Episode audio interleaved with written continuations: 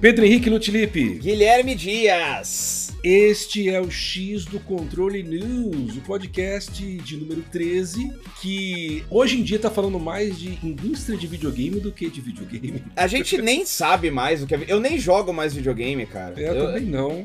Só fica vendo noticiário da Bloomberg, cara. É, é, muito de adulto. Não é? Assim, eu imaginava que essa fase da Microsoft lá comprando Activision, que a gente ia toda semana, Sim. era meio que o final disso, mas agora a gente entrou numa outra pauta muito mais deprimente, que são demissões, né? É. As demissões não param, já dando spoiler do nosso tema principal hoje. Hoje nós vamos falar muito sobre demissão. Mas também vamos falar sobre um possível caminho de escape aí para a indústria. Apareceu no dia que a gente tá gravando esse podcast de uma maneira meio curiosa, aí uma sequência de notícias que, enfim, a gente fala mais daqui a pouco a respeito. É. Ô Dias, eu queria destacar a minha felicidade de não estar tá gravando esse podcast às 8 e meia da manhã, que nem foi o último. Hum. Por culpa minha, fui eu que pedi pra gente adiar. Nossa, eu tava completamente desmanchando gravando aqui, cara. Peço desculpas aí qualquer coisa, velho. Eu não sei o que, que eu falei naquele edição do podcast, cara. É, mas tava... O problema não foi só que você gravou 8 horas da manhã. O problema foi que você foi dormir tarde pra caramba no dia é... anterior. Eu me lembro porque a gente. Acho que você me mandou mensagem de madrugada pra combinar alguma coisa. Uhum. E aí eu olhei, tipo, no dia seguinte falei, meu Deus, e aí 8 horas da manhã você já tava lá gravando comigo.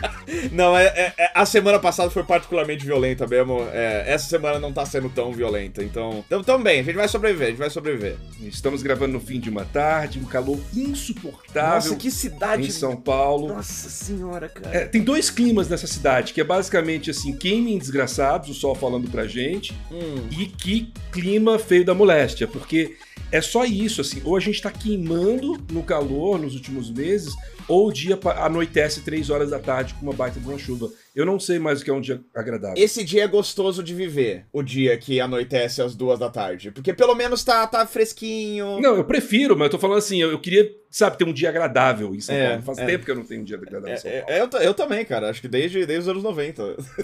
Enfim, tá o XDC News 13, episódio sobre meteorologia. Você pode sempre acompanhar a gente aqui às sextas-feiras. Só antes da gente partir pra pauta, mais alguns avisos rápidos. Hum. Pessoal, não esqueçam sempre de avaliar a gente lá no Spotify, você que ouve a gente pelo Spotify, deixa lá pra gente cinco estrelinhas, se você gosta do nosso conteúdo. Se você gosta da gente no YouTube, deixa o like, se inscreve no canal, aquela coisa toda. E também aproveita para dar aquela seguida nas nossas redes sociais, porque a gente ainda não conseguiu manter, né, a nossa regularidade de cortes, mas é uma coisa que em breve vai acontecer. Então já vai se inscrevendo lá no nosso TikTok, no nosso Instagram, no nosso Twitter, é sempre arroba X do controle. E aí fica mais fácil de você encontrar nossos cortes, os momentos mais legais que a gente vai separar do nosso programa. Dias, desde que a gente começou a gravar esse podcast, eu recebi 14 ligações de spam no meu celular. Não fui eu. Que desagradável. É, não foi você, tá bom.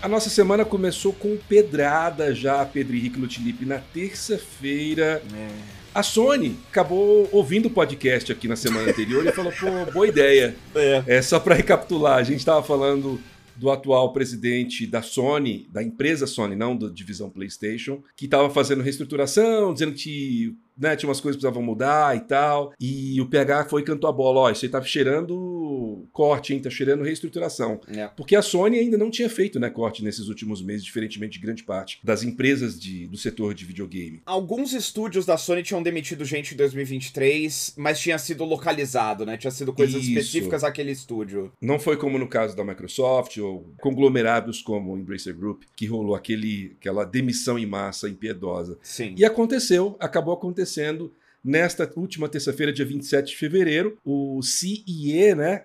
Como que eu. CIE, não? CIE não. S-I-E. É, CIE. o S-I-E é porque eu nunca leio assim, eu só olho a sigla e eu falo, eu geralmente aportugueso, Uhum. que é o Departamento de Entretenimento Interativo da Sony. Basicamente, é onde ficam os estúdios PlayStation e tudo que tem a ver com tecnologia de videogame e coisas relacionadas da Sony estão nesse departamento. Uhum. Esse departamento sofreu um corte de 900 funcionários e também fechou estúdios. O corte representa cerca de 8% da força de trabalho da SIE nas Américas, Europa, Oriente Médio, África e Ásia.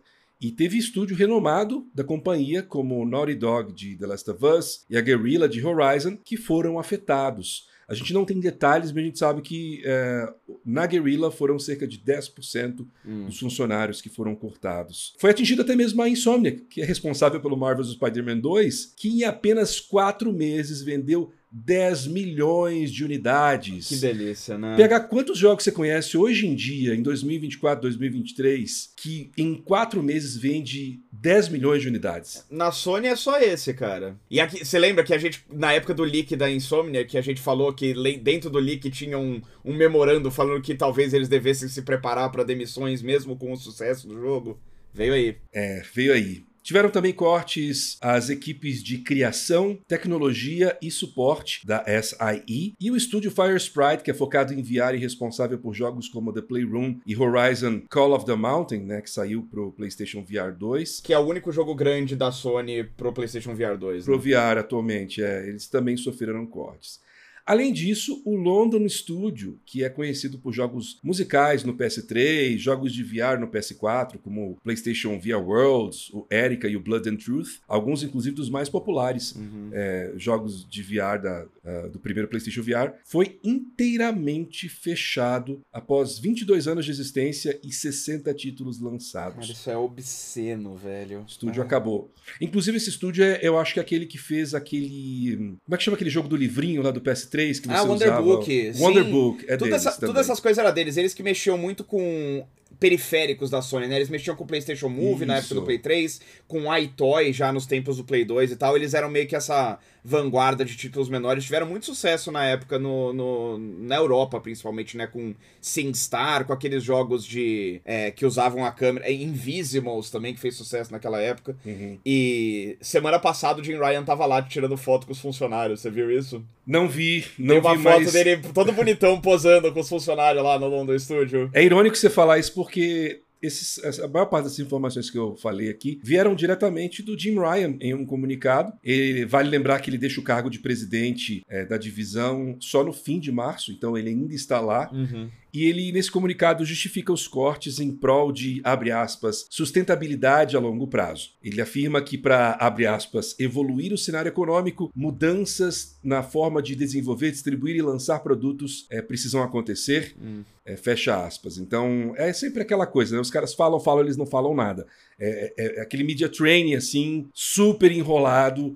É, ah, não, porque adaptação e, e, e, sustentabilidade, basicamente. Blá, blá, blá, blá. Blá, blá, blá. blá é blá, isso. O líder do PlayStation Studios, que é o Herman Host, também fez uma publicação no blog da SAI dizendo que a empresa está dando um passo para trás para reavaliar sua operação. E segundo o Host, alguns projetos foram internamente cancelados também. Deu a entender hum. na comunicação dele que foram projetos que nunca foram anunciados. É, e um desses a gente descobriu depois ser um título que estava sendo desenvolvido pelo Far Sprite, que era um Twisted Metal é, jogo-serviço. Então, tipo. Ah, é verdade. Um, um título da franquia clássica, né? Dos tempos do Play 1 ali e tal. Teve a série recente e eles iam trazer de volta como um dos, um dos projetos de jogo-serviço que eles estavam desenvolvendo aí. Cancelaram. Não vai rolar. Esqueci de, esqueci de colocar na pauta. É, parece que ele estava ainda em estágio bem inicial. Sim. É, o projeto, mas foi cancelado. E só para mencionar, o próprio London Studio mencionava no site oficial deles um jogo é, que se, seria situado numa versão fantasiosa de Londres desde 2022. Seria um projeto de VR também. Como o estúdio fechou, imagina-se que foi, que foi cancelado também esse título. Apesar de a gente não, não ter nenhum detalhe, nem saber nome, nem nada. É. E apesar de ser esperado um declínio na venda do PS5 pela falta de grandes lançamentos do PlayStation Studios em 2024, o último relatório financeiro da Sony, referente ao último trimestre, que se encerrou em dezembro, uhum. apontou alta nas vendas em toda a empresa e também na divisão PlayStation. Games e serviços de network trouxeram um aumento de 21,2 bilhões de dólares hum. em 2023. E é. eu termino com essa informação obscena, essa notícia, PH. Cara, eu acho que como o público, até eu já tô um pouquinho cansado da rotina de ficar aqui fazendo barulhos exasperados. Tipo, ai, nossa, que, que merda, né? Que absurdo, que coisa obscena. Todo mundo já entendeu o que, que tá acontecendo. É uma palhaçada, não existe respeito nenhum por ser humano como trabalhador nessa indústria. É isso aí, beleza? Bora pra frente. Eu queria falar um pouquinho sobre o que eu acho que isso significa em termos de mercado pra Sony, né? Porque foram aconteceram algumas mudanças muito específicas aí. Que a, a, a olho nu talvez não sejam tão aparentes, mas para mim que sou um dos 15 imbecis no Brasil que compraram um PlayStation VR 2, é extremamente claro o que, que tá acontecendo aí, cara. Eles, obviamente, fizeram os cortes em todos os estúdios deles, isso vai afetar a Naughty Dog, vai afetar a Insomniac, que claramente é uma coisa que eles decidiram que tinha que afetar, tinha que aparar as arestas, de certa forma, em todas as partes da operação. Mas especificamente, eles fecharem o principal estúdio de desenvolvimento first party de PlayStation VR e diminuírem fortemente e cancelar um projeto de um outro estúdio que é meio parecido nesse escopo escopo de também fazer jogos de realidade virtual. Lembrando que na semana passada a gente mencionou aqui que a Sony estava preparando o PlayStation VR 2 para compatibilidade com o PC. Para mim, esse anúncio aí é basicamente a Sony pulando fora do mercado de realidade virtual como um foco para eles nos próximos anos, cara. Eu acho que é, se você tá esperando o jogo de PlayStation VR 2 da Sony, talvez vai ter mais um no fim do ano, uma coisa que já tá em desenvolvimento ativo há muito tempo, já tá meio que encaminhado ali e tal. Esses talvez saiam aí mais alguns projetos, mas eu acho que isso aí é um fim dessa é, aventura humana na Terra aí que a Sony tava fazendo com o PlayStation VR 2. É, eu já tô pronto para esse negócio virar um acessório de PC aqui em casa. Porque eles, até agora, quase um ano depois do lançamento do acessório, eles basicamente não mostraram a que vieram com ele. E agora ainda mais, né? Se tem menos, menos gente ainda desenvolvendo pra plataforma, menos do que já não tinha, que já não tinha nada lançando, quer dizer que acabou, né? É isso que me deixa frustrado, porque tá completando um ano agora. Essa semana completou um ano. Ah, essa semana? Do tá. lançamento tá. do PSVR 2. E eu tava querendo ao longo desse ano comprar pra, para ter essa experiência. Eu gostei bastante da experiência do primeiro e tal. E, cara, é muito frustrante ver que em um ano os caras já abandonaram, não é no meio da geração. É em um ano. É. O negócio, tipo, saiu em um ano e não tem jogo. É, é, muito triste isso. Bem decepcionante. E assim, é engraçado que a gente falava, a gente sempre tem ao longo dos últimos meses aqui da existência desse podcast, a gente sempre tem batido na tecla de que a Sony está matando o seu lado criativo, né? A Sony é uma empresa que hoje em dia tá cagando para fazer jogos diferentes, fazer experiências novas na indústria e tal. E teve um momento que eu tive um choque meio de realidade que alguém mencionou, algum dos leitores, perdão, dos ouvintes do, do podcast mencionou especificamente que, pô, mas eles, eles têm o PlayStation VR 2. Eu falei, pô, é verdade. É verdade, o PlayStation VR 2 é de fato um celeiro, um lugar pra Sony criar experiências novas, como ninguém tá fazendo, né? Certamente a Nintendo não tá fazendo isso, e muito menos a Microsoft que abandonou as pretensões de VR dela lá no HoloLens, né? Que nem era VR, mas ele já ali meio colocado no mesmo balai e falaram, a gente não quer fazer isso. Então assim, a Sony ainda tinha, é, era o, o oásis no deserto, era a esperança no horizonte de que eles talvez ainda tivessem algum interesse em criar experiências diferentes e diversas é, no, nos formatos que eles têm disponíveis na plataforma deles. E assim, talvez dizem, digam que a gente está sendo precipitado aqui, porque não veio um anúncio específico em relação ao PlayStation VR 2, né? Mas, para mim, cara, o fato de que eles se anteciparam semana passada. Aparentemente do nada, né? Veio meio. Eles simplesmente soltaram lá, tipo, ó, oh, a gente tá pensando em trazer compatibilidade para esse acessório pro PC também. É a combinação desses dois fatores aí, para mim, sinaliza uma direção muito clara da parte da, da gerência da Sony aí, de que isso aí não tá rendendo dinheiro, a gente não vai mais gastar dinheiro com isso. Boa sorte pros otários que compraram. É.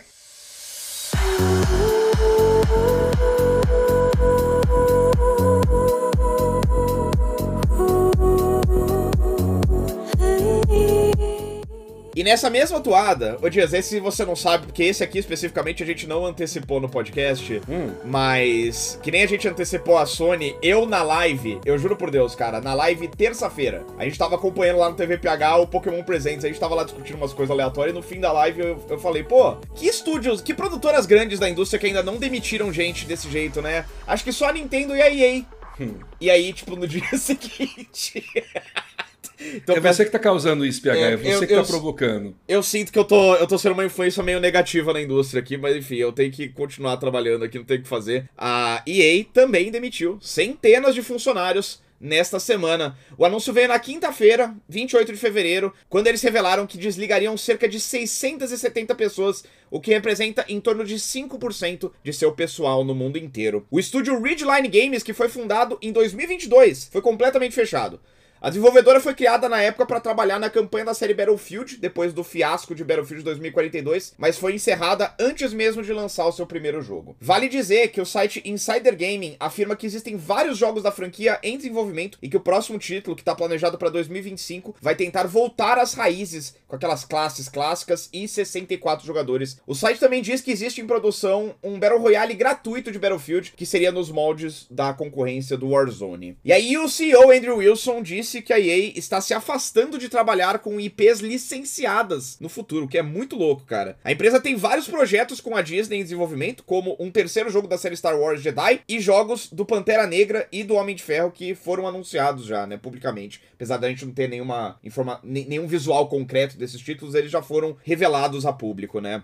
Fontes do IGN dos Estados Unidos, o IGN. IGN? Porque eu nunca leio assim, eu só olho a sigla e eu falo, geralmente é português. Também indicam o cancelamento de um FPS de Star Wars que ainda não tinha sido anunciado, que estava nas mãos do estúdio Respawn, de Titanfall e Jedi Survivor. A presidente da EA Entertainment, a Laura Mill, confirmou a informação em um comunicado subsequente. Já o site Insider Gamer, de novo, afirmou que se tratava de um jogo em que você controlaria um Mandaloriano caçador de recompensas que teria que atravessar a galáxia para fazer diversas missões. Essa parte da da EA querer se afastar de propriedades intelectuais licenciadas para focar nas suas próprias, foi a parte que eu confesso que mais me surpreendeu. Porque não é um tipo de coisa muito EA. Cara, é, é tipo, literalmente um 180 em comparação com tudo que eles fizeram desde que eu comecei a trabalhar nessa indústria, cara. Eles é. viraram completamente um estúdio de jogos licenciados, né? É. E eu acho que num, em, em grande parte num bom sentido, hum. porque eu acho que em vários momentos a, EA fez um bom trabalho é, como um estúdio grande que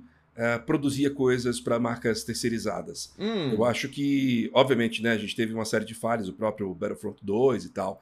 Mas o passado dela com Star Wars e mesmo esses jogos mais recentes da Respawn, é, a, a, ideia de que eles fariam alguns jogos da Marvel, assim, eu tava é, ligeiramente animado. Porque, não sei, assim, você espera o mínimo deles. O problema da EA eu acho que não tem nada a ver com a qualidade. Você tem casos em que rola isso. Você tem o Mass Effect Andromeda, você tem o outro lá da, da BioWare, lá, o. o Anthem. Os, o Anthem. Cara, tem... a, gente, a gente literalmente já esqueceu o nome desse jogo, né? A gente, é. a gente não parava de falar dele na época e morreu completamente, cara. Você tem esses casos, mas o problema da EA eu acho que tem muito mais a ver com uma com ganância, né? Com o jeito que eles lidam com microtransações, com modelos de negócios, com hum. o que eles anunciam em vez daquilo que a gente gostaria. Eu acho que é muito mais uma questão de gestão, porque no geral acho que você tem uma qualidade, você tem bastante qualidade nos estúdios ali, você tem muita gente competente fazendo boas coisas. Então, sempre me pareceu um bom estúdio de forma geral, tirando esses casos específicos para você estar tá ali fazendo jogos licenciados. Eu fiquei ligeiramente animado com o jogo do Homem de Ferro, por exemplo, tá. feito por eles. E agora, saber que eles vão se afastar, isso me deixa bastante surpreso.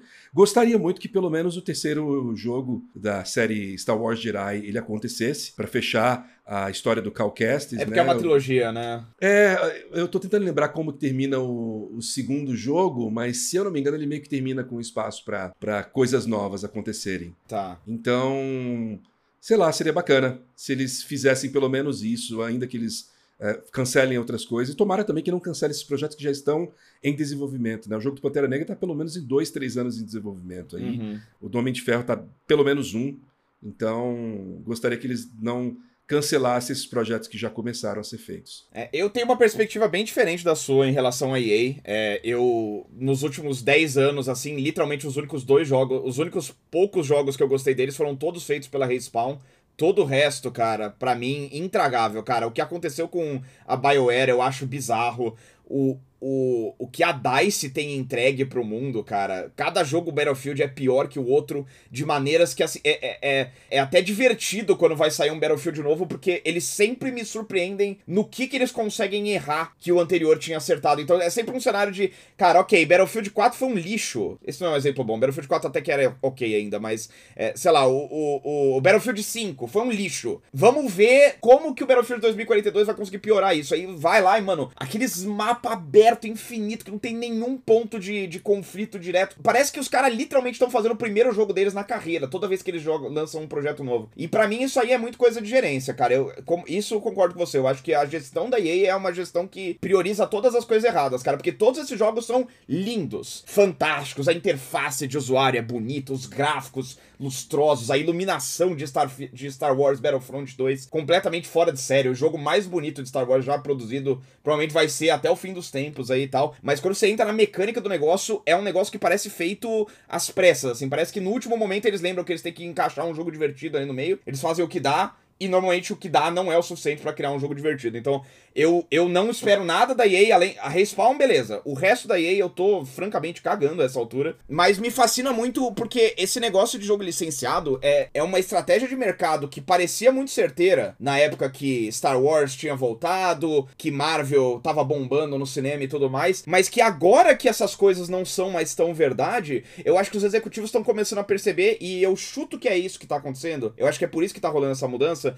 Eu acho que os executivos estão finalmente começando a perceber que em entrar em jogo licenciado agora na indústria significa que você sempre vai estar correndo atrás da tendência. Hum.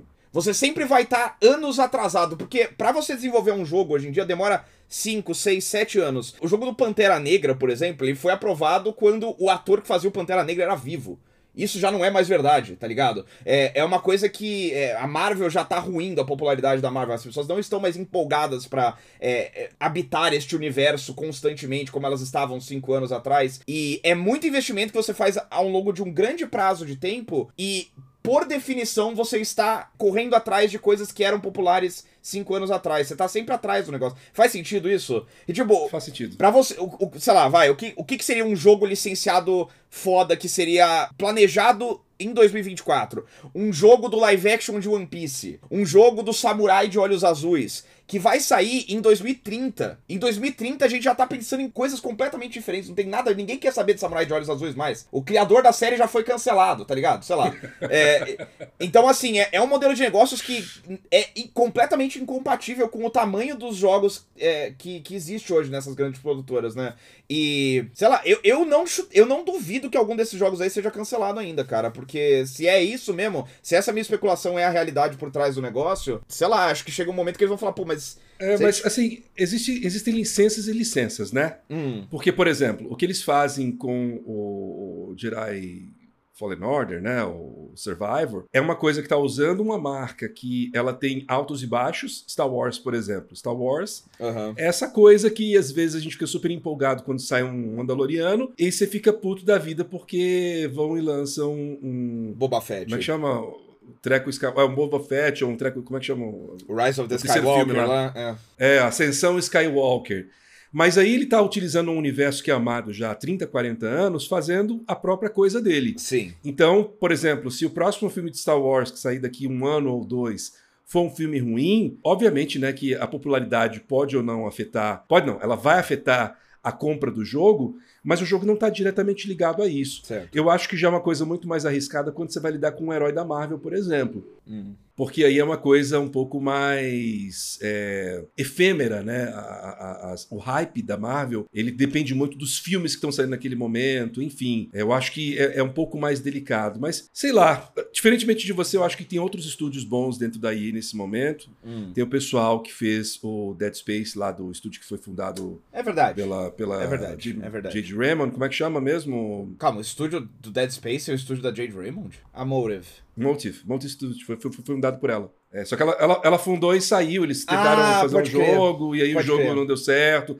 Aí eles fizeram a campanha do Star Wars Battlefront 2, e aí eles fizeram o, aquele lá de navinha, o Star Wars Squadrons, e aí eles fizeram o Dead Space. Verdade, verdade. E acho que, assim, é um estúdio, tipo, eu joguei pouco do Squadrons, mas gostei. A campanha do, do Battlefront 2 é ok. Nossa, o... Dias. Ah, cara, é ok. Tipo, eu imagino que os caras devem ter tido, sei lá, um ano para fazer aquilo lá com um orçamento baixo, correria e tudo mais. Cara, não é, de, não é nessa campanha que você controla o Luke Skywalker para matar umas baratas? Ah, é verdade, né? Teve isso. É então.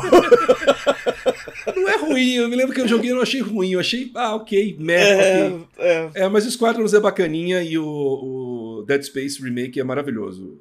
É um dos meus remakes preferidos, assim. Sim, eu tinha esquecido e, Dead Space. É. E o próprio FIFA, né? Eu joguei a última versão, que agora não chamo mais FIFA, é EA Sports FC. Ah. E eu não manjo muito, mas joguei com algumas pessoas que, que manjam e aparentemente todo mundo gostou, assim. Então, tá. Elas estavam felizes, que é o que importa. Estavam né? felizes. Ok. Que é o que importa.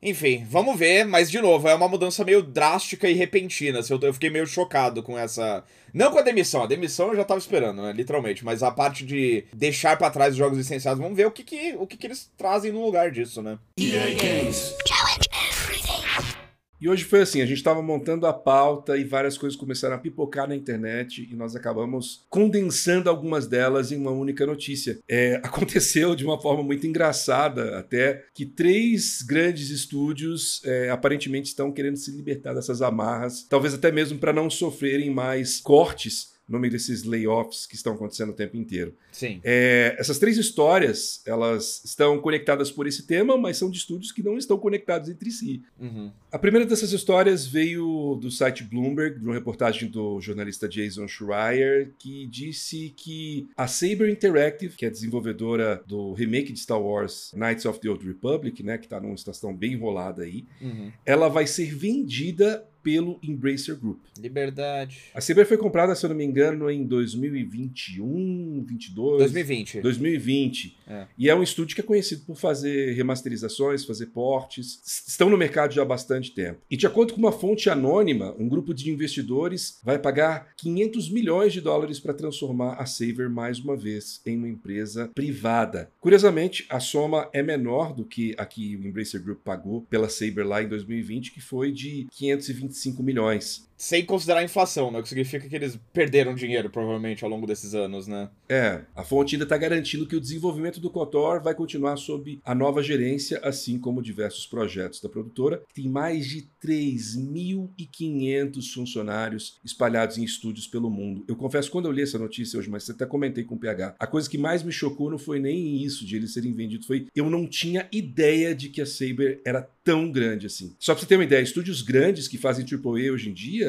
tem o que? 200, às vezes 400 funcionários. É, é, é que, é que a Saber, no fim das contas, e isso que é interessante dessa, dessa venda, ela, ela já tinha vários estúdios debaixo de seu guarda-chuva e a Embracer foi comprando outros estúdios e colocando debaixo do guarda-chuva da Embracer. Então, pode ser que várias das aquisições que a Embracer fez nos últimos anos meio que saiam de uma vez só junto com a Embracer. Então, assim, hoje em dia a, Embra a Saber, ela. Perdão, com a Saber, né? A Saber hoje em dia ela não é só a Saber, ela tem a 3D Realms embaixo dela, ela tem a Tripwire, tem as Zen Studios daqueles Zen Pinball lá tem a 4A Games de, de Metro. Tudo isso é, é parte é parte da Saber, entendeu? Então é, é, é, é um estúdio grande, mas é porque são vários estúdios, na verdade, dentro Eu acho que é quase um caso de. É, acho que é quase um caso de. de é, Take Two to K, né? É. De você ter uma, uma empresa mãe e uma outra que, ao mesmo tempo que ela tem, é, ela desenvolve, ela também é meio que publicadora, empresa mãe também. Uhum. tem mais de uma camada ali, né? E, assim, a gente tá vendo, acho que virou.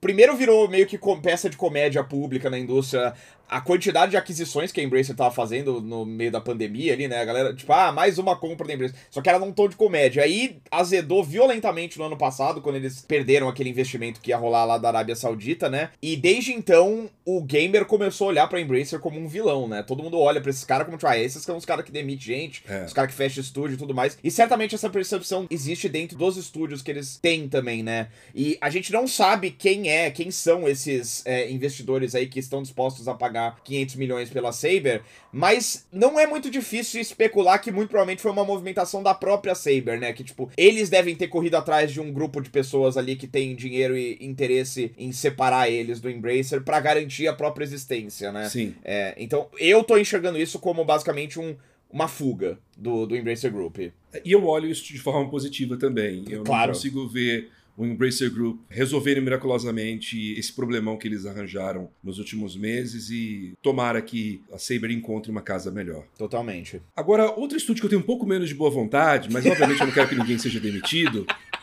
é a Gearbox. Logo em sequência que saiu essa notícia da Saber, a, o Kotaku publicou uma reportagem citando fontes que indicam que a Gearbox, a desenvolvedora de Borderlands, também está se preparando para deixar o Embracer Group. O chefão da Gearbox, Randy Pitchford, Falou que fica muito feliz que a Gearbox é importante o suficiente para ser alvo de especulações, mas não confirmou nem negou o conteúdo da reportagem. Quero fazer uma pausa aqui, porque a mensagem que ele mandou pro Kotaku em inglês, eu mandei pro PH na hora. Assim, é. Você consegue sentir o sebo desse homem falando? Tipo, numa mensagem meio irônica, passiva-agressiva, assim canalha, sabe? Que cara desagradável, que velho. Esse homem é muito desagradável. Nossa não vejo a hora de se aposentar. É.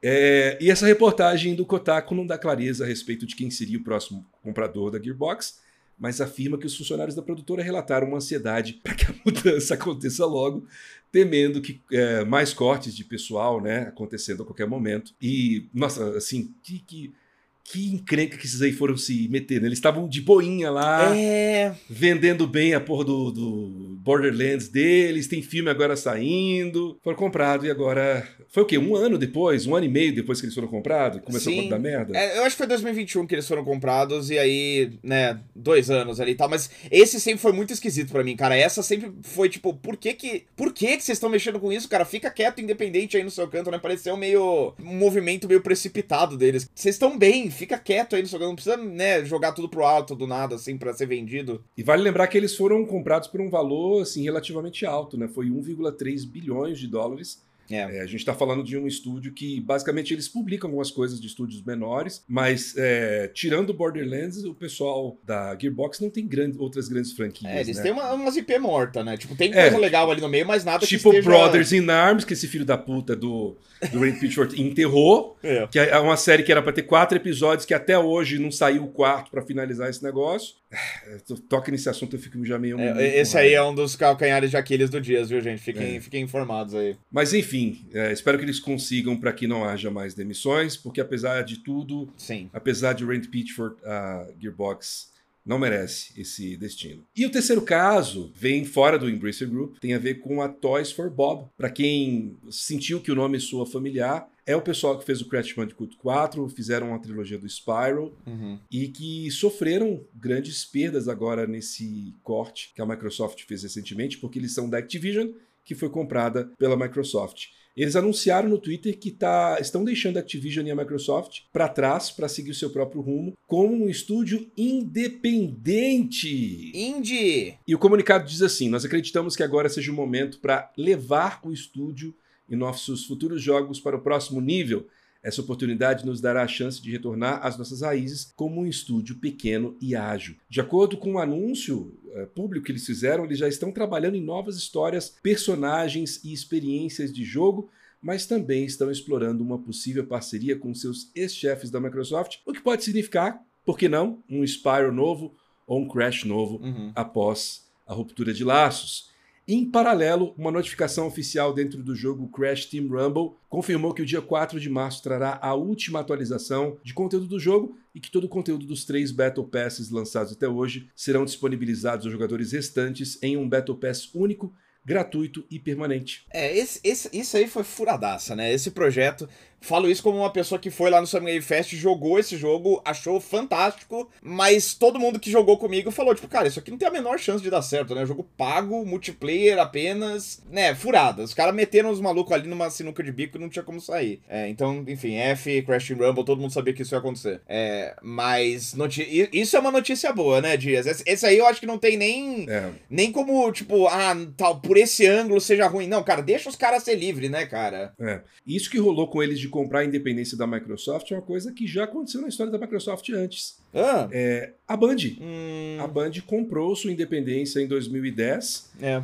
Inclusive, se eu não me engano, quando eles desenvolveram o Halo Reach, eles já estavam no estado de independência. Sim. Eles já tinham acabado de concluir né, tirar as amarras e falar, olha, esse é o último jogo que nós vamos fazer para a franquia, que a gente tanto gosta, tanto que o jogo tem meio que uma vibe de realmente despedida, né, de, de canto do cisne, e eles continuaram, né, pelo menos fizeram mais esse projeto, Eu acho que ah, talvez a Microsoft não seja rancorosa o suficiente para impedir que eles trabalhem em novos projetos, até porque é, eles já estão bastante familiarizados né, com essas franquias que eram da Activision.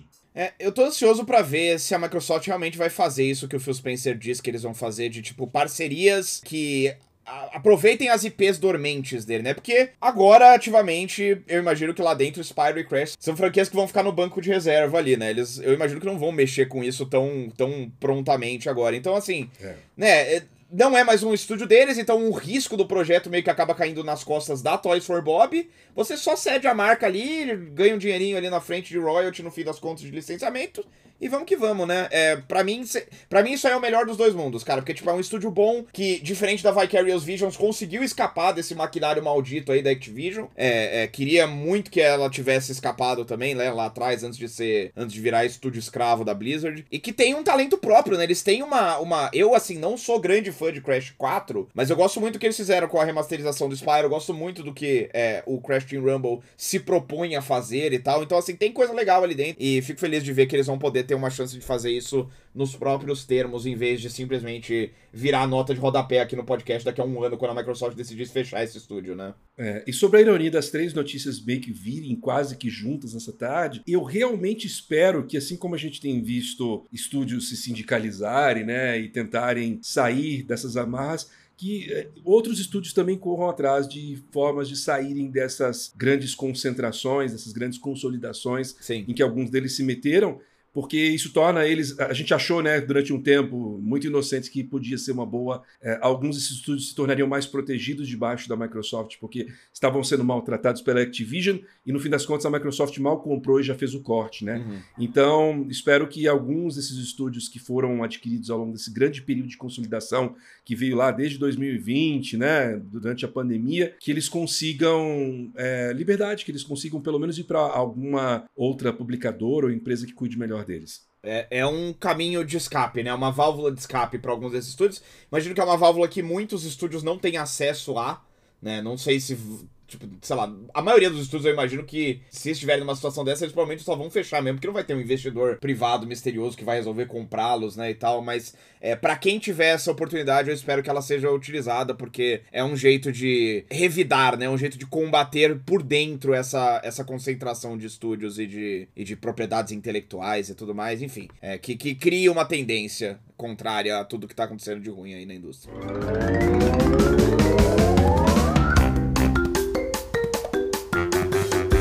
E como a gente falou na semana passada, ainda tinha um evento relacionado à Nintendo faltando em fevereiro, que finalmente aconteceu na terça-feira, o primeiro Pokémon Presents de 2024. Além de um monte de anúncio perda de tempo para jogos tipo Pokémon Sleep e Pokémon Go, pelo amor de Deus aquilo. A apresentação também trouxe, cara, o negócio tem 15 minutos. Pega, peraí, peraí, pega. Você tá falando mal do anúncio de ter um Pikachu com chapéu de marinheiro no Pokémon GO? Eu não acredito que você tá fazendo Cara, isso. Cara, eu não aguento mais Pikachu com chapéu, velho. Não cabe mais, mano. Não tem mais espaço para guardar chapéu aqui em casa. Todo evento tem uma porra de um Pikachu. Nem pra ser um Raichu com chapéu.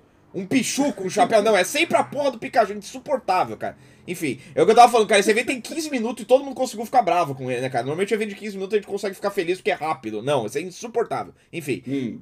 Mas além desses anúncios porcaria aí, eles também revelaram dois novos jogos. O primeiro, não tão interessante assim, mas curioso e aparentemente inspirado por Marvel Snap, foi Pokémon Estampas Ilustradas Pocket, que é um joguinho gratuito de celular, com microtransações, obviamente, que tem batalhas de cards simplificadas, então não é o formato normal de Pokémon TCG, é, um, é mais rápido, né, para ser mais veloz mesmo, e um foco na abertura de pacotinhos. Então, duas vezes por dia ali, você abre um pacotinho gratuito, vem umas cartas, beleza, você aumenta a sua coleção. O foco tá na coleção mesmo, né? E o principal destaque do jogo, principalmente em comparação com o outro aplicativo que existe do TCG já no celular, é a existência de cartas imersivas, cujas artes são expandidas na tela do celular para revelar mais do mundo ao redor dos monstrinhos, o que para quem não joga Pokémon TCG, eu acho que é uma coisa que não muda absolutamente nada na vida delas, mas que é um investimento numa tendência muito legal que tem rolado no último ano, nos, nos últimos anos no TCG de Pokémon, que é os cards full art, que tipo, a, a, a toda a face do card é uma única ilustração que normalmente, em vez de ter, sei lá, nos cards clássicos, você tinha o card do Pikachu, aí tem um Pikachu na tela, e aquele Pikachu tá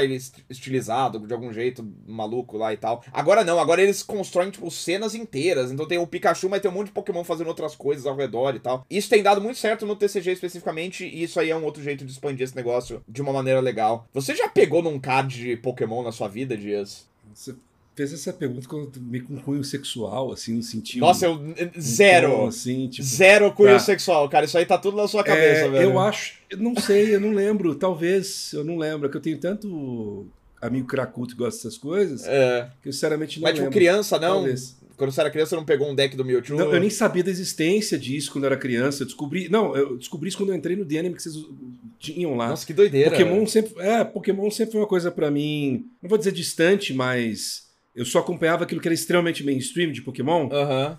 Então, eu descobri que existia Pokémon TCG faz pouco Que tempo. loucura. uns Ok, anos. interessante. É. Eu só queria dizer que é coisa de, de cracudo e nem sei se deveria ser legal esse negócio de ficar a pessoa duas vezes no dia lá. É, é, isso, cartão. isso é um pouco estranho mesmo, né? Achei, achei esquisito, achei. parece que é, é- é aquelas coisas que usam mecânicas e lógicas de jogo de azar, é, sabe? 100%, 100%, é. Isso, é, é o horário do meu, horário de injetar alguma coisa na minha veia aqui, né? De, ô, tocou o É. reloginho aqui, vamos que vamos. E você vai, você vai entrar. É né? lógico que eu vou, vai- é óbvio. Mas eu já tô perdido, eu já fui, né? Não tem. Eu, é, prezem pelas próximas gerações, eu já fui. Mas o anúncio que realmente importa é o de Pokémon Legends AZ, ou Pokémon. Pokémonza. Alguma coisa assim, a galera tava brincando. Pokémon. Eu, eu falei AZ, não é AZ, é ZA, né? Então é Pokémon Legends ZA Pokémonza, que é o segundo título da série Legends após o sucesso de Arceus em 2022. Pouco se sabe sobre o que o jogo realmente vai ser, além de onde ele se passará, mas tem muita especulação rolando em cima do trailer já. O chocante é que ele se passa em Kalos, que é a região do Pokémon XY, e não em Unova, que é o que basicamente todo mundo tava esperando, porque a franquia Pokémon ela é estranhamente linear nos padrões dela, então, como a gente teve o remake e um Legends na região de Sinnoh, que é do Diamond Pro, o Dias tá com o olho virado pra dentro da órbita dele, ele não faz a menor ideia do que eu tô falando, mas É... Pior, que, é pior que eu sei. Ok, ok, então tá. A gente tava na. A gente fez o remake da geração 4, todo mundo esperava que agora ia vir meio que uma explosão de geração 5. E, gera, e na verdade esse Legends vai se passar na geração 6, revelando secretamente, a gente não- já, já existia isso, a gente só não sabia que aparentemente os jogos Legends existem num plano separado da, da franquia. E eles não estão preocupados com linearidade, né? É, então a galera tá esperando nova, é em Kalos, e tudo indica, pelo trailer, inclusive, que os jogadores vão trabalhar na construção da cidade de Lumiose como um monumento à coexistência entre Pokémon e humanos, que era o principal tema discutido no primeiro Legends, né? Que pra quem não sabe é um jogo que se passa num período do passado distante de Pokémon, né? Ainda não existe aquela coisa de a ideia dos treinadores como uma coisa, não tem líder de ginásio, nada disso. É uma, é uma civilização ainda em construção. Aí a Nintendo revelou no Twitter que todo o jogo vai se passar dentro dos limites da cidade, o que levou alguns fãs a especularem que o título vai ter elementos de construção de cidade. Então talvez você realmente coloque, sei lá, vai, vai lá meter o, o, o cimento no tijolo ali em algum nível pra construir, pra fazer uma, uma cidade sair do, do nada ali no meio de Kalos. O título foi confirmado pro Nintendo Switch e tem lançamento previsto pra 2025 dias. Achei engraçado que, diferentemente do último Legends, que era extremamente campo, floresta, né? Porque ele meio que se passava no passado, então tinha pequena. Era mais vila. Esse ele é bem urbano, né? Então, Esse tem uma vibe bem tipo cidade urbana, bem. Os Pokémon lá no meio do, das- dos monumentos, dentro dos locais, das lojas e tal. Mas é, é que esse é o negócio, é que o trailer ele tá com- no contexto de isso é o que a gente quer construir, Ah. né? Então assim, Você acha que pode ser um grande verde e aí eu acho que você constrói eu isso? acho que é exatamente isso, cara. Eu acho que vai ser um grande descampado e ao longo do progresso da história vai sendo construída a civilização ali no de alguma forma. Não sei se vai ter É. envolvimento direto de jogadores, vai ser só o progresso da história, mas é, o que dá a entender, tipo, porque tá- aquilo ali tá, vem de um papel, né? O trailer começa com o- os documentos na mesa e tal, e aí é, é meio que no plano da imaginação. Eu, eu acho que talvez possa ser que no fim tenha um ambiente mais urbano ali e tal, mas eu acho que a, a, a essência do jogo vai ser bem parecida com o primeiro Legends. E o que, que você acha que é ZA, já que o Arceus era um Pokémon, era o nome de um Pokémon, o que, que você acha que é ZA? Tá, vamos lá. Aí, cara, você vai se arrepender dessa pergunta, velho. No, no Pokémon X e Y, X e Y, na época do X e Y, existia um grande rumor de que a terceira versão do X e Y seria a Z, obviamente, né? Hum. Continuando o alfabeto maldito ali, então tem isso. É, mas existe um personagem no, no Pokémon XY que chama AZ. É bizarro, ele é um gigante que viveu 3 mil anos atrás e que viu uma guerra entre os Pokémon, que envolveu muita morte. Então, tipo, os humanos e os Pokémon estavam em guerra e morreu gente pra caralho e meio que das cinzas daquilo que a região de Kalos surgiu. E a galera acha que vai ser meio que isso, tipo, a gente vai talvez ver o que, que aconteceu nessa guerra no passado distante da franquia, e aí ver a sociedade se reerguendo depois disso e talvez construindo a cidade. É, então, muito provavelmente é uma referência ao nome desse maluco aí. Também tem o Z do Zygarde, é um Pokémon lendário dessa região, que a cor do Z é a cor desse Pokémon. Então tem, tem, tem umas coisas aí. O, tipo, isso não elimina o fato de que o título é esquisitíssimo, né? Tipo. É, parece nome de projeto, né? é. né? Tipo, Project Legends EA. Sim, sim. Assim. Não parece nome final. Talvez eles queriam fazer só Project Le Pokémon Legends Z, mas aí com a guerra lá na Rússia, o Z é meio esquisito. Não sei. O título é esquisito. Hum. É, mas. É, enfim, eu, eu tô empolgado. Eu fiquei muito feliz com o anúncio de Legends. Eu não tô empolgado pro eventual remake de Black and White, porque o último remake da série foi nojento. É, mas Legends, Legends é um, é um sopro de ar fresco aí na franquia e eu tô muito curioso para ver como que ele vai continuar. Em breve no Super Switch. No Switch 1, né, na verdade. Ah, 2025? É, mas eles falaram que vai sair pro Switch básico, eles não falaram nada de Super Switch, né? Ah, é? É. Então tá. É. Quer dizer, Talvez, talvez saia pros dois, mas é, historicamente a Pokémon Company ela tá cagando pros hardwares novos da Nintendo, né? O Pokémon Black and White 2 saiu depois pro DS depois que o 3DS já existia. O Poké... Eu já não tô mais animado então, porque eu tava animado porque é o seguinte, hum... a ideia do Arceus sempre me pareceu legal, só que é mais uma vez um jogo feio pra caramba, né? É. Um jogo é, que assim, então... assim, é, o Arceus sempre foi o Pokémon que eu mais tive vontade de jogar, só que eu olho, putz, esse negócio é muito feio, cara. E aí, putz, podia ser um Pokémon numa pegada do Legends, que talvez trouxesse algumas coisas legais que o Arceus trouxe, uhum. num hardware melhor, né? Num, num visual melhor. Vamos torcer pro CrossGen. Pode ser, pode ser. Talvez, né? É. Vamos lá. Mas vamos então agora pegar, já que a gente concluiu a nossa sessão de notícias principais, para as rapidinhas. Simbora! O estúdio Remedy Entertainment adquiriu das mãos da publicadora 505 Games os direitos de distribuição completos da série Control. Pokémon Horizontes, a série animada de Pokémon pós Ash Ketchum, finalmente chega ao Brasil pela Netflix em 7 de março. Foram revelados os jogos da PlayStation Plus Essencial de março: Sifu, Fórmula 1 23, Hello Neighbor 2 e Destiny 2 The Witch Queen. Todos ficam disponíveis no dia 5 de março. Dragon Ball Fighters ganhou nesta quinta-feira versões para PlayStation 5 e Xbox Series com netcode rollback. O jogo tem atualização gratuita para quem já o tinha no Play 4 e no Xbox One. Biomutant, lembra dele? Abraço, Ângelo. Finalmente vai sair para o Nintendo Switch no dia 14 de maio. Um vídeo vazado no Reddit indica que Helldivers 2 deve receber mechas jogáveis em breve. O unicórnio brasileiro Wildlife Studios, que é focado em jogos mobile, demitiu 21% dos seus funcionários, o equivalente a 170 pessoas. A empresa já fez grandes demissões em massa também em 2022 e 2023. Um grupo hacker chamado Mo... Mogilevich... Uh... Mogilevich? Sei lá, é grupo hacker, dane-se eles. Alega ter roubado quase 200 GB de dados internos da Epic Games na tentativa de vender essas informações mas a Epic diz que não há provas de que as alegações dos hackers sejam verdadeiras. A Nintendo está processando os criadores do emulador de Switch Yuzu, pedindo o encerramento do emulador e uma compensação financeira. O diretor de Final Fantasy VII Rebirth, Naoki Hamaguchi, disse que o segredo para o sucesso do jogo foi priorizar a química entre a equipe. Entre 80 e 90% do time de Final Fantasy VII Remake permaneceu para a continuação, e isso resultou em um bom fluxo de trabalho e resoluções mais fáceis de problema, mesmo durante a pandemia. Que loucura, hein? Se você manter funcionário na empresa é. e ele aprender e ficar melhor e se entrosar melhor com a equipe, está dizendo então que o resultado é melhor, o jogo sai melhor? Quem diria, né, cara? É quase como se a Nintendo, que é um exemplo em continuidade de qualidade, não fosse uma empresa que literalmente todos os desenvolvedores de Super Mario Bros 3 ainda trabalham na empresa. Por que, por que, que será que é bom o jogo da Nintendo sempre? Por isso, caramba, os caras não. Ah, enfim, eu, eu, eu fico bravo, cara.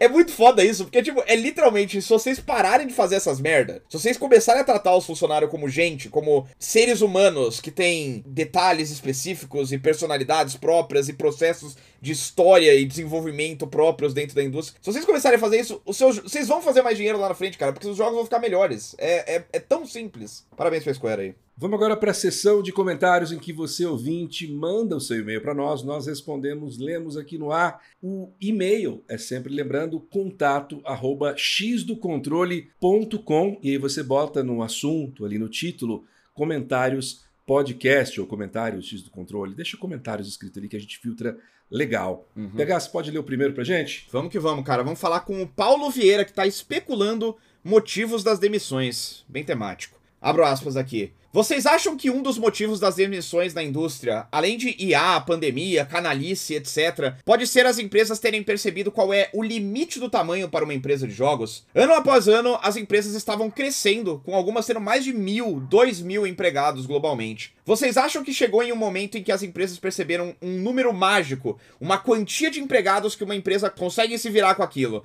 que é muito menos do que antes, mesmo que forçando crunches. Vídeo a Embracer Group que projetou crescer muito mais do que o normal no ano passado e acabou quebrando a cara. PS, não estou defendendo as demissões, mas apenas tentando entender os motivos. Cara, eu não sei se é esse o problema, não. Eu acho que existe um teto para crescimento, mas é um crescimento não necessariamente em número de funcionários, mas de operação e de lucro. E esses caras viram é, isso crescer de forma descontrolada durante o período da pandemia. Todo mundo jogou muito videogame, batemos, bateram recordes de, de lucro em 2020, 2021. E quando eles viram que eles estavam ganhando só, sei lá, 1,5 e não 3, eles acharam que era pouco lucro. Então, sei lá, eu acho que tem muito mais a ver com ganância do que com sabe, uma fatalidade, uma crise, um problema que está acontecendo. Os caras. Não, eu acho que é mau planejamento. Os caras contrataram um monte de gente, demitem um monte de gente, mesmo quando a coisa estabiliza, se não bate os lucros que eles querem, eles vão e demitem. Vide o caso da Sony, que é, teve lucro, que teve crescimento no último ano e ainda assim demitiu. A mesma coisa a Microsoft que a gente falou umas semanas atrás. Uhum.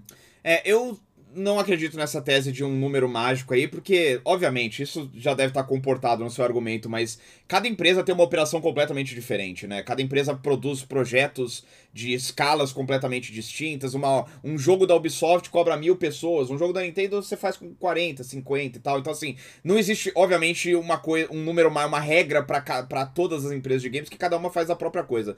Mas eu também sou contra essa tese porque a gente sabe, né? Dentro do, do âmago do seu ser, Paulo, você sabe que se começar um crescimento desordenado na, no investimento, no gasto do público com games que nem aconteceu em 2020, de novo, eles vão contratar mais gente infernalmente de novo. Eles vão começar a crescer que nem maluco de novo, aí vai cair, vão demitir tudo de novo. Isso aqui é cíclico, né? Eles não, eles não aprendem nada, né? Então, assim, eu, eu, eu basicamente não acredito que executivo é capaz de absorver novas informações do mundo e por isso não, eles não entenderam nada do que aconteceu. Eles simplesmente estão indo, indo com as ondas aí. Seja Deus para ajudar todos os, os outros, né? E boa sorte para os devs. Yeah.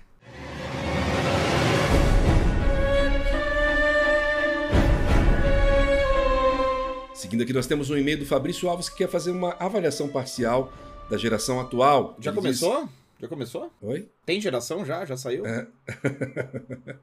Ele diz assim: Olá, sou novo por aqui, conheço o Dias há muitos anos e o PH desde que. Desde a foto sem camisa que ele chocou o Twitter. Qual das fotos foi essa? Foi aquela que você estava de kimono? Não, tem uma foto que eu tô literalmente sem camisa, sensualizando no. no, no Olha que no... delícia! Cara, a pessoa me conhecer por isso é muito fascinante. Isso não é uma é. porta de entrada pro meu conteúdo, velho. Ah, talvez ele ele tenha te achado bonito, talvez. Pode ser. É, né? Então. a Sara ouve esse podcast, cara. Ô, ô, Dias, essa aposta. Isso aí foi o que eu perdi a aposta porque eu morri mais de mil vezes no PH Souls. Ah, eu lembro disso, eu lembro é. disso. Maravilhoso. E ele continuando, ele diz assim: Vim aqui elogiar o podcast de vocês, queria saber a opinião de vocês sobre a geração de consoles atual. Faltam o quê? Três anos para acabar? Vocês acham que ela foi bem proveitosa? Se não, ainda dá tempo de salvar? Manda um abraço pro Fabrício e Matheus. A gente ouve vocês juntos toda semana. Abraço aí pro Fabrício. Um abraço para os dois aí. É.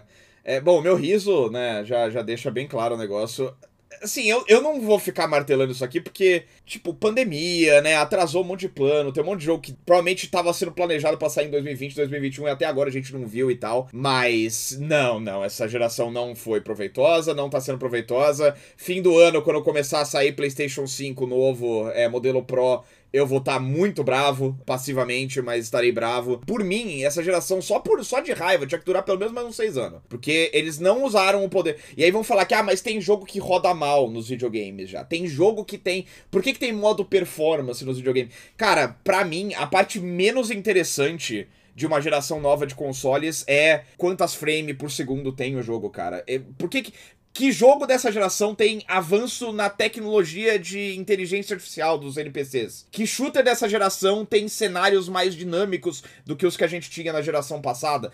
Nada, nada mudou. Os jogos que existem hoje no PlayStation 5 e no Xbox Series são jogos que, em grande parte, existem e a outra metade poderia existir perfeitamente nos consoles anteriores. Eles não mostraram a que vieram ainda e eu espero muito mais desses próximos anos aí. Obviamente, sempre a segunda metade da geração traz projetos mais ambiciosos, né? Vide, sei lá, The Last of Us no fim da geração do Play 3. Mas eles, eles têm que começar a se mexer logo, cara. É, eu tô otimista pela segunda metade da geração, só que o que me desanima é essa ideia de que querer surfar a mesma onda da geração passada e colocar console intermediário sendo que esse meio ele vai, ele tinha que ser um pouco adiado. É. Esse meio de geração ele tinha que ser mais adiado. Uhum. A pandemia, como você bem disse, prejudicou bastante e não só a pandemia com a parte do desenvolvimento, mas vamos lembrar que esses consoles eles sofreram escassez de escassez de estoque é. por conta de hardware, né? Eles, é, houve uma crise de microchips, né? De falta de microchips em 2021 até início de 2022, se eu não me engano. Até mais que isso, cara. Acho. É meados de 2022. Esses consoles eles estavam escassos, então nem todo mundo tinha. Dava para esticar um pouquinho mais aí, assim como a Nintendo esticou o Switch, que não precisava esticar porque já estava com o hardware tudo ferrado. Eu acho que esses consoles que ainda tem muita lenha para queimar, eles podiam esticar pelo menos mais um ano. É, infelizmente, eu já ouvi falar de mais de um estúdio que está se planejando para em junho, julho, já vou começar a receber dev kit de PlayStation 5 Pro então, tipo. Uh. É, isso aí, tipo, já, já façam seus termos com isso aí, porque é uma realidade, cara. Aqui. Vamos aqui pro último e-mail que a gente vai ler hoje, do Lucas Porto, que faz um desabafo sobre Final Fantasy VII nos remakes. Eu não tô muito ansioso pra ler isso aqui não, mas vamos ver. Ó. Vamos lá. Final Fantasy VII é um jogo cheio de acertos, mas se existe um erro na obra para mim é o desenvolvimento do vilão. Sem enrolação. Não acho que o Sephiroth foi criado para ser o verdadeiro antagonista da história, mas o roteiro se perde em trabalhar essa ideia. Ok, parênteses, eu concordo, mas vamos ver. FIFA 7 é uma história de antagonismo entre a natureza e a ciência. Isso posto, quem é o vilão dessa história? Uma cobaia que enlouquece ou o cientista que faz testes em fetos, cachorros, morros, Doutor Rojo é o verdadeiro vilão de Final Fantasy VII, mas o Nomura foi covarde e quis se aproveitar de uma muleta narrativa, a rivalidade entre loiras. A disputa entre Cloud e Sephiroth só importa para os dois naquele mundo. Nem mesmo os amigos da Avalanche sabem por que, que eles embarcaram naquela missão. Afinal, Sephiroth é só um maluco que foi derrotado por um soldadinho e tá afogado no xixi do planeta. Se desde o começo do jogo o objetivo da Avalanche fosse perseguir o Rojo, a história acabava no disco 1. Sephiroth colocou fogo em uma cidade? Sim, Passando pano. Mas vocês já pensaram que o Rojo fez teste em um cachorro? Em retrospecto, o Cloud cometeu mais crimes que o Sephiroth, incluindo formação de quadrilha, homicídio, agressão à mulher e falsidade ideológica. Cuidado com esse papo aqui, que isso aqui é, né? Ah, não, não pode. Pô, pelo amor de Deus, cara, vai ficar do lado dos malucos lá? Que, que é isso? Espero que Final Fantasy VII Rebirth consiga criar mais tensão nesta área cinza e mostre o quanto o Rojo é o verdadeiro vilão e como Sephiroth também foi vítima, e que ele fique sem camisa no processo. Dito isso, o que vocês querem que seja revisto na história de Final Fantasy VII nos remakes? Excelente e-mail, cara. O que é esse e-mail, pelo amor de Deus? é, pega, vai ter que ser contigo, porque eu meu conhecimento de Final Fantasy VII é muito básico. Eu só joguei o remake, joguei o início do, do original, então nem saí de Midgard ainda lá no, no, original. E eu não tenho opinião formada porque nem cheguei no Sephiroth ainda no original. Tá, ele tá certo. É, ele tá certo, de fato. O, o jogo ele sai numa tangente com o Sephiroth já no original e tal. Mas assim, pro Lucas, eu argumentaria o seguinte, cara, porque enquanto que o Sephiroth não era o verdadeiro antagonista do Final Fantasy VII original, ele através da metanarrativa do remake, acabou se transformando no antagonista desse remake. Porque eu acho que a história do Final Fantasy VII Remake especificamente, isso aqui eu tô especulando. Só pra deixar claro, eu não joguei Final Fantasy VII Rebirth ainda, não é spoiler de nada, eu só joguei o remake. É, mas eu tenho teorias muito fortes sobre para onde isso vai. E eu acho que a metanarrativa é o foco, e o que a gente tá vendo é alguma coisa do tipo um loop temporal, uma dimensão paralela. A gente tá vendo a vontade do Sephiroth do jogo original impressa em um outro mundo mundo e de alguma forma ele tem lembranças do que aconteceu no jogo original. Isso é o que me parece que tá acontecendo nesse jogo. E nesse cenário,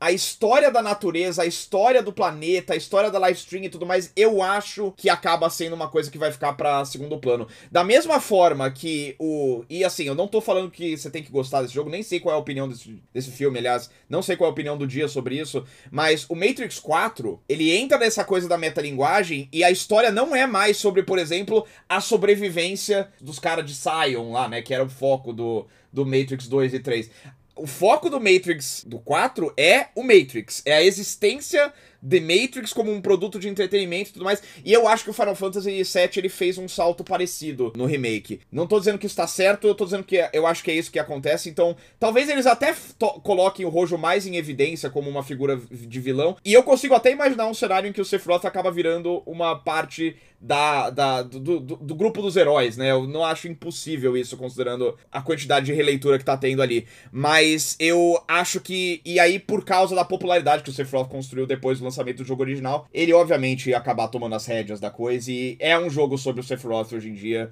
por mais que o original não devesse ter sido. É, mas ele não tá errado. Eu só acho que ele não vai ter satisfação nessa história que eles estão construindo agora na trilogia nova. E aí, se ele tá falando sobre que gostaria que mudasse, eu gostaria que a menininha não morresse. Quem morresse? Pode falar aqui? Pode dar um spoiler do melhor jogo não, de 1997? Melhor não. Ficaram bravos com o New York Times, né? Melhor não. Então tá bom. Era o que eu gostaria que mudasse. Aposta idiota da semana. Vamos lá, pegar, vamos para aquele momento completamente desnecessário desse podcast discriminar logo. Traga sua energia, vamos, Dias. Vamos. Não, já briguei com você que eu tinha que brigar. Então você não pode, você não pode queimar, você não pode brigar comigo antes da gente estar tá gravando, cara. Isso não faz não, o menor eu sentido. não sabia o quão puto eu ia ficar se eu falasse isso ao vivo, entendeu?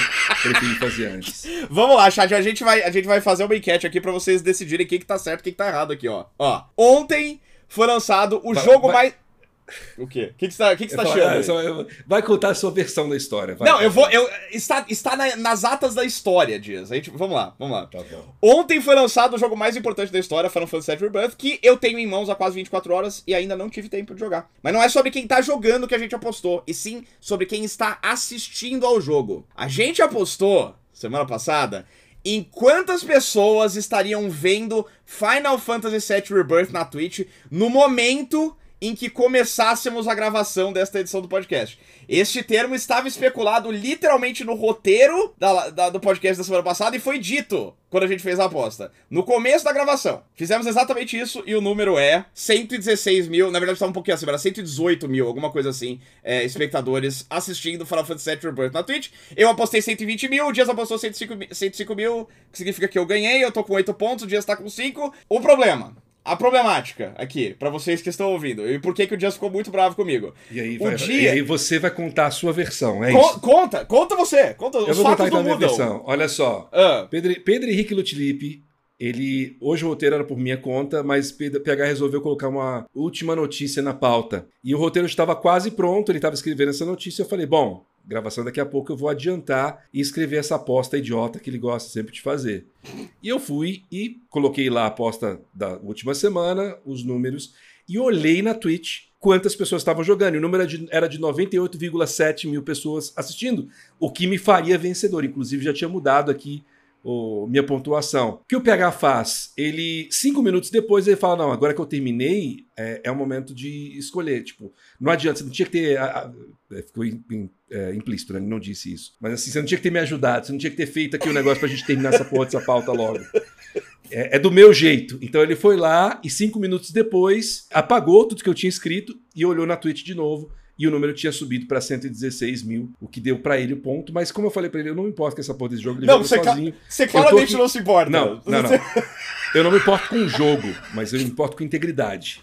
Não, então, Bom. se você se importa com integridade, senhor Guilherme Dias, então você vai se importar com o fato de que a aposta co- configurava, literalmente desde que a gente fez a aposta, que o valor que importava era quando a gente começasse a gravar o podcast. Não era quando o Dias acabasse o roteiro do podcast 30 minutos antes do podcast começar a ser gravado. Esse jogo ele não, não é bem balanceado. Não, Ele ele- de muito, esse jogo precisa de muitos patches, esse nosso jogo de aposta idiota. Cara, se a gente. Se tá, o que tá escrito é o que vale, é a lei. O meu irmão é advogado, pergunta pra ele. PH. PH, PH, toda semana você escolhe uma matemática e frequentemente você é beneficiado por isso. Isso é um absurdo, cara. Aquela do Tomb Raider, eu não tinha a menor ideia de onde ficava o cara. Eu Aquela expliquei do pra você. Aquela do jogo lá que você ia pra frente, pra trás, eu não tinha a menor ideia de como sequer era o jogo. E aí você fala, não, ó, dá uma lida aí e já dá sua resposta. Eu não tenho tempo de estudar e falar, ei, vamos pensar numa forma de, sabe, vencer isso aqui. Eu só entro nesse, nessa posse idiota, logo essa porra vai acabar, e eu vou propor o meu jogo, e aí você vai ver comigo. É que, que, que a galera vai falar, pô, mas que saudade da aposta idiota. Vai zoando, vai zoando. Enfim, tô na frente aí. Oito mais dois pontos eu acabo, a gente liberta o dia desse, desse inferno de nossa própria criação aqui. Mas tem aposta nova hoje. Cara, vocês precisavam ver, velho. A gente, a gente entrou na sala do Discord pra gravar o podcast aqui. O dia começou a gritar comigo, cara. Me agrediu verbalmente, me xingou filho Que da mentiroso. puta. Eu-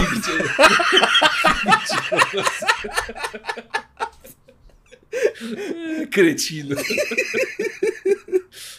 Vamos lá, Mas vamos lá, acabar- vamos terminar essa porra logo, vai. Vamos lá, essa, essa aqui todo mundo tá munido igualmente das informações. Ó. A partir de hoje, estamos no mês de março.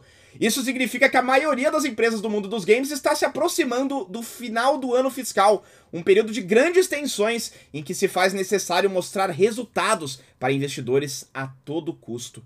Considerando que, segundo Phil Spencer, a indústria de games parou de crescer, e segundo Jim Ryan, é preciso fazer decisões difíceis para evoluir o cenário econômico, quantas empresas de games serão brutalmente forçadas pelo mercado a anunciar cortes de pessoal até a próxima edição do podcast, Dias?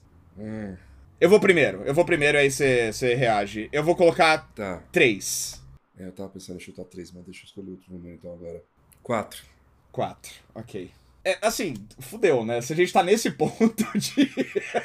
Se Deus quiser, vai ter zero, né? Ah, vai ser uma longa semana. É, sempre, né? Todo... E assim, sempre de lugares que a gente nem espera, cara. Vai, vai, vai, daqui a pouco vai começar a ter reincidência, tá ligado?